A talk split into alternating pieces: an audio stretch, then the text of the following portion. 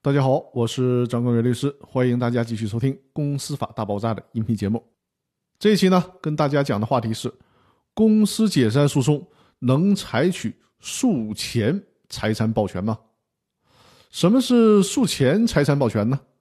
我们国家的民事诉讼法第一百零一条当中规定，利害关系人因情况紧急，不立即申请保全，将会使其合法权益受到难以弥补的损害的。可以在提起诉讼或者申请仲裁之前，向被保全财产所在地、被申请人住所地或者对案件有管辖权的人民法院申请财产保全措施。也就是说，在法院正式立案之前，就申请法院采取保全措施。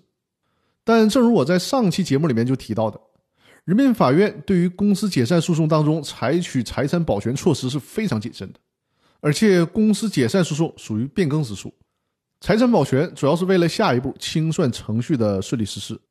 本来这类诉讼当中的财产保全就属于司法解释的特殊例外规定了，所以说可以明确的告诉大家，在公司解散诉讼当中是不能采取诉前财产保全措施的。同时，我们还需要知道，在公司解散诉讼当中，首先是不能申请诉前的财产保全措施。另外呢，即便是在诉讼过程当中，也只能是依据当事人的申请，经过法院批准去采取财产保全措施，而不能法院去主动的采取财产保全措施。如果收听这个音频节目的听众有股权架构设计、起草股东协议、公司章程、制定股权激励计划以及常年法律顾问的服务需求，可以在我的专辑里面找到我的联系方式，与我和我的团队接洽。通过近五年的实践以及和众多客户的合作，以上的法律服务完全可以基于互联网实现跨地域的服务。那期待着我们的合作。